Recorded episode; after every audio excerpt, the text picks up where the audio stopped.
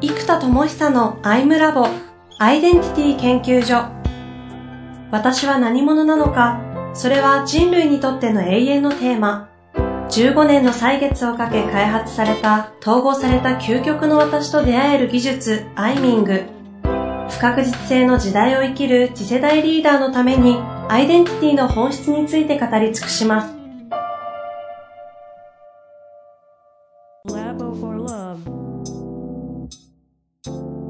こんにちは、遠藤和樹です。生田智久の I'm ラボアイデンティティ研究所。生田さん本日もよろしくお願いいたします。はい、よろしくお願いします。さあ、前回 WEdentity 途中で終わらせられてしまって、うん あの、気になってしょうがないので、続きをお聞かせいただきたいと思うんですが。そうですね。はい。なんで、えー、もう一度整理すると、そうですねはい、青への究極的な価値は何かというと、仕事というテーマと関係性というテーマが、まあ人生の全部だな、まあ、ある意味ね、乱暴だけど全部だとするならば、うんうん、仕事領域では、えー、っと、役職、プログラマーとしてこのプログラムを目標に向けて作りますっていう目標と役職というところのレベルから哲学レベルでアイデンティティ何者としてどこへ向かうのかアイデンティティとビジョンをつなぐというところまで、えー、深めていくことができると、うん、えー、こっちがホワイの形成であり、えーまあ、目標達成の役職職能っていうのはハウのレベルだと、うん、なんでホワイの哲学レベルまでがえーまあ、再現性を持ったプロセス技術によって提供できるというのが一個大きいなと、うん、でもう一個関係性のところでは健在意識のしか僕らは対話ができないところが、うん、インサイトマップを使っていくと、えー、潜在意識のレベルまでも可視化した状態で対話に臨めるというのが、まあ和合というところに通ずるので、うんうん、えー、ここはやっぱ圧倒的なバリューだなと。なるほど。いうことにまず至ってますね。うん、まあ、哲学レベルの方何者としてどこへ向かうこっちはアイミングという技術を使ってやるし、うん、えー、潜在意識の可視化はインサイトマップを使うと。うん、ソリューションはアイミングとインサイトマップが、まあ、核だなと思ってます、ね。で、じゃあそんなワオウェイは究極何なんだってやった時に、統合と和合ということになっていくわけなんですよね。うん。ウィーデンティティのビジョンみたいなものが内なる世界の統合を通じて世界の和合をもたらすですよね。そうそうそう。そうなると統合とは。バリューが何なのかっていうと、うんうん、究極は統合と和合を通じて、まあ、より良い和合な世界になると。うん、じゃあこれって何なんだっていうと、まず統合によって究極のエネルギーになるのがいわゆる魂とかスピリットレベルなんですよね、うん、私は何者としてこう生きるんだってブーンと魂に火が灯るみたいなそんな状態になるので、うん、ここって魂領域じゃないですか、はいはい、じゃあ和合領域ってやると和って実は和ってずっと見ると大きな和と書いて大和なわけですよ。でしょ？本当だ。そうしたらこのアイミングによって魂が開かれ、和合によって大きな輪が作られる。これ大和魂じゃないかと。熱いと。本当だ。ということで、もうこれ大和魂なんだと。で、かつ、ここから世界に行くならば、大和魂をまあ、大和魂って言うと僕なんかまだまだ大和魂っていうのは小恥ずかしい、こっぱずかしいレベルのあり方だけども、まあでもその大和魂という道を歩みたいという意味では大和魂大好き。う。ん、だからその大和魂を、えー、に火が灯ったような和合リーダーシップみたいなもの、うん、こういうものが日本初世界でもし広がるならば、僕がそういうね、レベルで荒れるかどうかは置いておいて、もしその大和魂リーダーシップが世界に広がったならば、これは本当に世界がイノベーションするんじゃないかなって、まあ、思ったんですよね。うん、だから、テーマとしてまず大和魂みたいなことに、えー、結果、うん、その大和魂に火が灯るみたいなことです。が、僕もそうだし、おまあ、日本人というアイデンティティも含めてなんですけど、うん、つまり大きな輪をもたらそうとする、統合的にもたらそうとする魂の存在であるというところになったら、うん、うん、これは熱いなと。なるほど、なるほど。じゃあそのために何が必要かというと、自分の内なる世界にも陰陽のねじれがあるんです。で、社会にも陰陽のねじれがある。世界にも陰陽のねじれがある。そしてこの陰陽のねじれを紐解いて統合していくプロセスというのが、紐解くのがある意味中庸的に陰陽を俯瞰して見ていくアプローチであり、統合していくことで、その陰というか統合されることで次元が次の段階に行くんですね。で、この陰陽のねじれを紐解いて統合できれば、圧倒的に次元が上がっていくわけなんです。うんうん、で、内的なものを統合して上げていく。うん、で、世界中の人々がもしですよ、内的な陰陽のねじれが、例えば憎しみと愛とか、うんなんか望みとそれからいろんなものが、陰陽のねじれがいっぱい内側に起きていて、まあそれがその人のエネルギー源でもあるんですけども、うんうん、そのバイアスをどんどんどんどん紐解いていって統合されたならば、人はどんどん極限こう、愛とか魂とか精神的な存在のレベルが、どんどんやっぱり工事まで不思議なんだけど、上がるようにできてるんですね、僕らって。だから、そこが上がれば上がるほど、それは結果和合に通ずるっていうことに、まあ、なってきたんですね。じゃあ、和だと。大和魂。和だと。だから、和王エイトは何者かというと、ある意味自分たちが極論ですよ。まあ、こういう言葉多分表には言わないです、ね、えー、会社のホームページは書かないかもしれないけども。内向きにですね。そう、自分たちはある意味での大和魂というものの体現者であり、そして一人でも多く、えー、っと、日本人以外でももちろんいいんです。えー、っと、大和魂的なものを持ってる国籍の違う方々でも結構なんですが、うんうん、だからそんなものが大きな輪を作ろうとする存在が、えー、非常に世界にとって重要なんじゃないかなって思ってるので、うんうん、まあ、それがね、大和の国という、えー、名前になってるのも含めて、なんかこう、日本人とか日本的な、みたいなものが、えー、なんかすごく勝手ながら求められてるような気がしてます。はあ。論理的にそこに行き着きますか？いや、面白いですけどね。でね、それで大和魂とかやってたら、これまたむっちゃ偶然なんですけど、はい、えー、っと、あの、ノリ島とか、はい、あの、神道とか、ああいう世界の概念がありますよね。はい、そしたら、えっと、今って、あいうえおっていうじゃないですか。うんうん、で、これが本当はエネルギーが通る順番が、あおうえいなんだということが言われてるんですね。で、これが、何が和をかっていうと、和をもたらす、あおうえいって、ワーオウェイ。ワオウェイ。で、ワオウェイ。なんだそれ。ワアオウェイっていう順番なんですね。これやべえなと思って。これ偶然。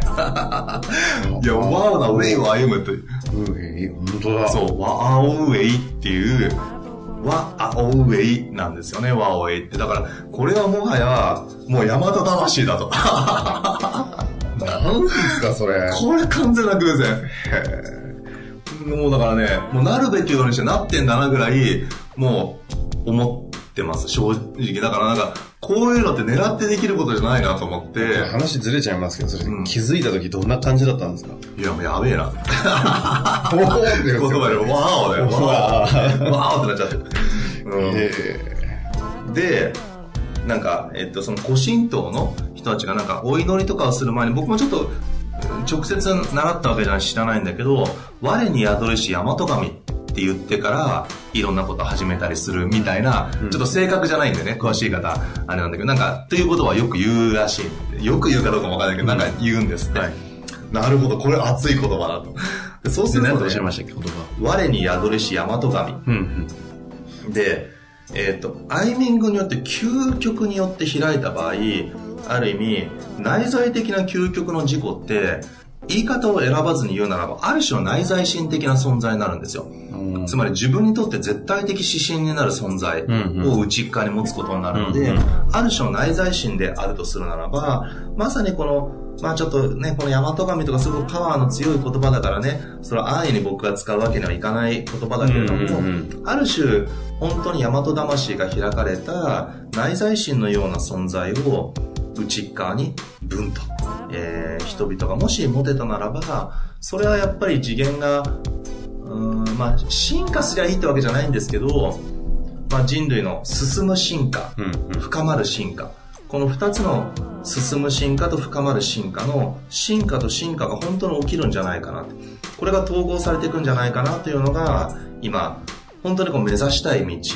なんですね、うんうん、でこの辺になってきてじゃあロゴとかを考えていこうと。コーポレートアイデンティティがロゴじゃないですか。確かに、そう。そこに行きますよね。うん、どうやって考えるんですか、生田さん。どうやろうかなと思った時に、はい、パッとこう、まあ、まず目をつぶるのを見て、まあ、陰陽のねじれとかそういう概念ね、今話してヤマトとかいろいろあるからね。はいはい、で、そまず、日本の国旗ってやっぱ丸じゃないですか。日の丸。で、丸っていうのをパッと見ると、そもそもロゴって、日本だと昔江戸時代とか戦国時代の家紋って丸の中にいろんなものが入ってるじゃないですか、はいはい、まず家紋がいいんじゃないかと、うん、そうあらゆるサービスを家紋にしていけば、うん、iPhone のアプリって四角いボタンがいっぱいあるようにワンオーのあらゆるサービスは丸の中にこうまず絵が描いてある家紋のような形いろんなコンセプト例えばアイミングの家紋があったりインサイドマップの家紋があったりアイドムの家紋があるようにまず家紋の中に書く。でこれ意外とそれやってるのってデファクトってなくないですか？今思いついたのはあれです。星野リゾートの星野屋の一軒一軒の部屋が家紋みたいな感じでバラバラでなってますよね、あの和なテイストのところはあるんですよ。うん、とか、あと、着物屋さんとか、はいはいはい、あと、えー、お酒のところとか、和なテイストのところあるんですけど、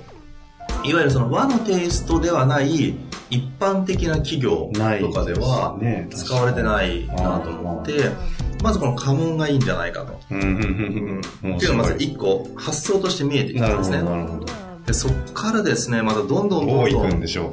こう深めていきつつ、うんうん、でえー、っとそこからね今度出てきたのがアップルってやっぱり圧倒的ブランドだと思ったんですね、はい、じゃあアップルってどういうふうにあれができたかというと人類の知恵の進化。で僕も進化好きだからさそういう意味ではアップルにねそういう概念の共感はすごいするんです、うんうん、そうした時にあのもともとアダムとエヴァの知恵の実の話なんですよね、はい。はい、そう知恵の実をかじったことでリンゴの実をかじったことで知恵が身についていくという、つまり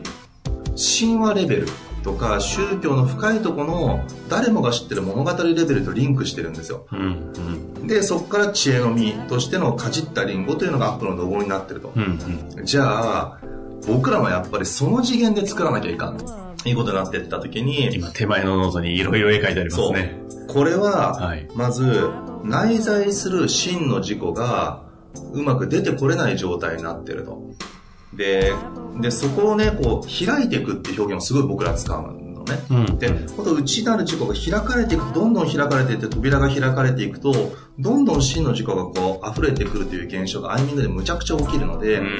開くっていう言葉をすごいよく無意識で使うようになってたんですよ。うん、じゃあ、この開くという概念と真の自己が出てくるみたいな感じでなんだと思ったら、日本の古事記ならアマテラス大神が岩戸の扉の奥に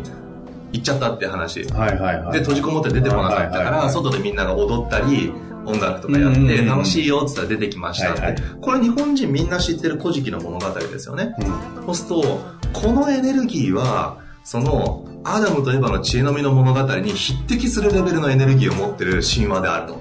確かに。だったらまずここだとで、まず神話と調べるわけですよ。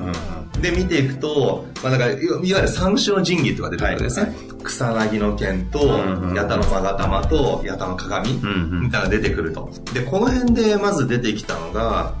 あ、なるほど。で、最後はね、アマテラス大神が出てくるときになんか、鏡をあなたよりすごい神様が出ましたみたいなこと言われて、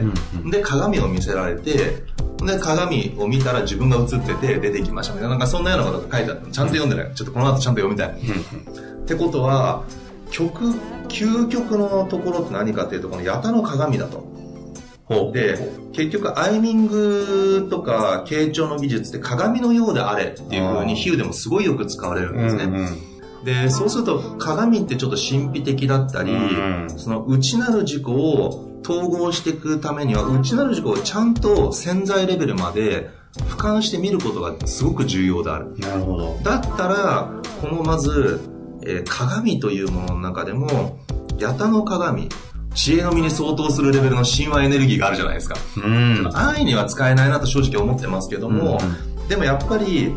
逆に言うとそれを安易に使えないという覚悟の表れでもあるから、うん、八田の鏡の写真を見ていくと、あのー、八田の鏡ってそう円形のど、まあ、金属のやつなんですよね。はい。その昔のやつだから。なので、えっ、ー、と、周りが円になっていて、真ん中にその丸があるという、うん、こんな感じの、まあ、こんな感じってみんな読者の皆さん見れ ないね。あの、八田の鏡、まあ、引いていただければわかると思うんですけどね、うん。そうそうそう。そういうのがね、出てくるから、うんうん、じゃあこれだと。で、真ん中に、えー、っと、ただこれをそのまま使ったら、えー、面白くないから、八田の鏡をモチーフにして、うん、えー、ワオウェイの O の部分。が和王の王の部分を、この八田の鏡を、えー、モチーフにした王にしようと。で、その中心に、まあ、点で表現するんだけども、うんうん、ここに、えー、発色の渦を作って真ん中に点を置いたら、これ熱いと。で、8ってやっぱ末広がりだったり、うんうん、あと、まあ日本だと八百万の神っていうこともなんか8っていう数字が厚いから、八方に広がるっていう意味もあるからね。だからその8にして、うんと、もしくは9もありかなと思ったんですけどね。うんうん、結構その勾玉が9の形っぽかったり、あのー、なんだろうな。なんか結構意味がある数字らしい8とか9はね。はいはい、だから9もいいかなと思うんだけど、まあ、この8色にして、えー、それを渦にしていくと陰陽のねじれとかエネルギーのねじれを表現できますね、確かに。で、かつね、その陰陽が統合された時ってブーンと竜巻が発生するんですよ、丹田から。この竜巻ってまあ回転エネルギーだから、まさに渦じゃないですか。その渦とか竜巻とか、こうキュイーンってくるこのエネルギーって回転エネルギーだから、その渦を、発色の渦を真ん中に配置して、八田の鏡をベースにして、真ん中の点の部分は発色の渦ってやれば、これはもうエネルギーが入りまくったと思って、まずこれでロゴの根本のやつが出来上がり、そこからロゴ作るか。で、ワオウェイの、はい。えの部分をその、八田の鏡を、えモチーフにした、自分たちもそういう存在であるという意味も含めてですよ。あの、王をそこに置き、はいはいで、かつ実はさっきの家紋の話があったじゃないですか。でそうするとね、ワオウェイという存在自体が、日本っていう大和魂でいくならば、古事記の物語の王の八田の鏡を取ってきて、次にサービスレベルは家紋なので、今度は武士の世界だから、今度江戸時代とか、その、安土桃山、安土桃山あったかな江戸時代かなあの家紋でね。なんで、その、その、家紋が江戸時代ぐらいになってきて、うん、そして近代がフラットデザインが今ブームだから、はいはいはい、そうすると中身をフラットデザインにしていくと、八田の鏡の丸の話から、日の丸の丸の話から、家紋の丸に入ってきて、近代のフラットデザインが丸の中にフラットデザインが入るってなってくると、この日本のエネルギーの変遷というものも、この中に入ってくるから、丸の中にコンテンツを全部配置するみたいなロゴを、サービスのロゴにどんどんしていけば、うん、えー、これは熱いと。で、まあ、ワオウェイなんだけど、えっ、と、まあ、ウェイの部分って道だからね。で、これから世界でやっていく上で、漢字って彼らほらかっこいいって感じがあるから、ウェイの部分をあえて道を漢字で書くと。ほうほう。そう、和王道って書いてあるんですね。和王道って書いてある方が、なんかロゴとして、クールだ。クールで和王道じゃない？なんかまあまさに和王道なんですよ、僕らが生きてるっていうのは。だから、自分たちも、いや、和王な道を自分たちが和王道を生きてるのかっていうことをアイデンティティは私たちという存在の、この存在のエネルギーが問いかけるものじゃなきゃダメだと思うんですよ。つまり、社名とかロゴが、僕らってそう生きてるんだろうかっていう基準を問うもの。で、和オ道って書いてあったら、今日和オ道生きてるっけってうわごめん、和オじゃなかったみたいな。バードで行こうよみたいな、っていう。エネルギー入ります、ね、そう、まさにこれが鏡として反射される存在である。うんうん、で、その反射されて我を振り返った時に、ああ、そう今日生きてるって思えるように自分たちは日々研鑽するわけです。そんなとこまでなかなか難しい。けど、和王道を歩むことが僕らもやることだし、多くの人が本当に腹の底から和王な道を人生で歩んでほしい。まあそれで和王ウェイっていう言葉にしたので、この和王道っていう漢字にしていくっていうのがロゴとしてえー、一番強いから、和王の王は八咫の鏡ベースでできた丸から来て、えー、最後の Way は漢字で道にしていく。まあ、これをちょっとかっこよく、えー、ロゴにしてもらおうと思ってデザイナーの方に今、お願いをしてますね。なるほど。これも和王だなと思って昨日、むっちゃヒットしちゃいましたよ。あノートに大きく和王どうと書いてありますね。うん、その次元ででも落とし込んでって、一旦は今、ロゴとその今後のサービス展開のデザインをカモンベースにするみたいなのが浮かんできて。そうです。一旦今はここのまでって感じですか？昨日それ全部決めたから。昨日の話ですか？昨日ですか？昨日の朝から一日全部決めたので、えー、まあ今後そこからまあ形にしていくということですね。うんうん、なるほど。うん。でこれね相当ワオだったんですよ。と言いますと？いや、やっぱりこれを作ったことで、今日僕自身も、まあ手書きの自分のロゴを見てね、うんうん、そうだよなって、今日も和王道を歩むか、みたいな感じとか、この八田の鏡みたいな、ちょっと神秘的なレギュレート、ほら僕らロールプレイングゲームとか子供の時やってて、えー、ドラクエみたいな西洋的なやつもあれば、あの天外魔境だけ、はいはい、はい、和のロールプレイングあるじゃない、うん、ああいう世界のなんか和の武器とか、和のお札とか魔法とかって、なんか僕あっちの方がワクワクする感じがしてたへだからなんか、そういうなんか、秘密道具みたいな感じなんですか。秘密道具っていうとちょっと三種の地域に対してなんか、あの、失礼だけど、あの、そう、でもなんかそういうエネルギーが入ってくる感じがするから、なんかこう、ある種、お守りのようなエネルギーというか、あるじゃないですか、そういうなんか神秘的なエネルギーが入ったかもしれない感じ。っていうのが自分にもあるし。自分にも発動してるというか、機能してるんですね。でね、キャッチコピー、はい、例えばナイキだったら just do it みたいなのがあるように、はいはいはい、究極僕らがやっていく全てのことは、和をどう、和をウェイとしてやってるのは、何なんだって言った時に、自分も人もど真ん中シップが開かれていくことなんだと。つまり、アントレプレナーシップはアントレプレナーというアイデンティティでやったらいい、うん、でもサポーターの人がそれやったら苦しいだけじゃん、うんうん、そういう人はサポーターシップやったらいいですよと、うん、でリーダーだったらリーダーシップ、うんうん、で僕は発明家だから発明家ジェネレーターっていうんだからジェネレーターシップそれぞれのど真ん中なシップの形があるからど真ん中シップっていうのを統合的に導いてその道を歩むこと。僕のど真ん中シップはこれだからこの道を歩むんだ、うん、そうすると全ての理由がなぜあなたがそれをするんですか？それは自分のど真ん中シップが丸々としてこうすることなんだって。押し付けられたリーダーシップの形や、うん、ステレオタイプな社会でこうあるべきだよねじゃなくて自分のど真ん中シップを歩んでいくことが、うん、僕もみんなもやってほしい。だからそれによって分離するものはど真ん中じゃないなって逆に思う。だってみんな分離したいと思ってないから、分離したらど真ん中じゃないから、それでいて、ど真ん中シップの究極は、突き抜けた究極の統合された自己でありながらも、 WEdentity や社会と繋がれる存在である。これこそがど真ん中シップの本質だなと思っているので、それがこう開かれていくということなので、まあ、開かれるど真ん中シップ。ワオウェイ。まあ、ウェイは漢字でどうね？ワオどう。これは熱いと。開かれるど真ん中シップ。ワオウェイ。なんですよ。ここからでも事業展開本当進めていくわけですね、社員も。メンバー増えて。あ、ただね、社員という雇用の形式は、このまさに和を道として適切かっていうことを考えたときに、今はまだ難しいなと思ってるんです、うんうん、なぜかというと、結局のところ社員を雇って、じゃあ、まあ、20人ぐらいならいいけど、じゃあ50人だったらどうなるかというと、絶対戦略会議で戦略を決めて、決まった戦略をトップダウンで、まあ、コミュニケーションをしっかりとるとか、いろんなことをやったとしても、結局そうならざるを得ない、うん、となった瞬間に誰かが絶対ど真ん中じゃなくなるんですよ。でこれがじゃあ100人になって1000人になったら必ずそれが起きてくる。となった場合素晴らしい会社かもしれない。一つの。でもそれって今まである会社という組織の働き方の形のより良い形でしかないから進化じゃないなって思ってるんですね。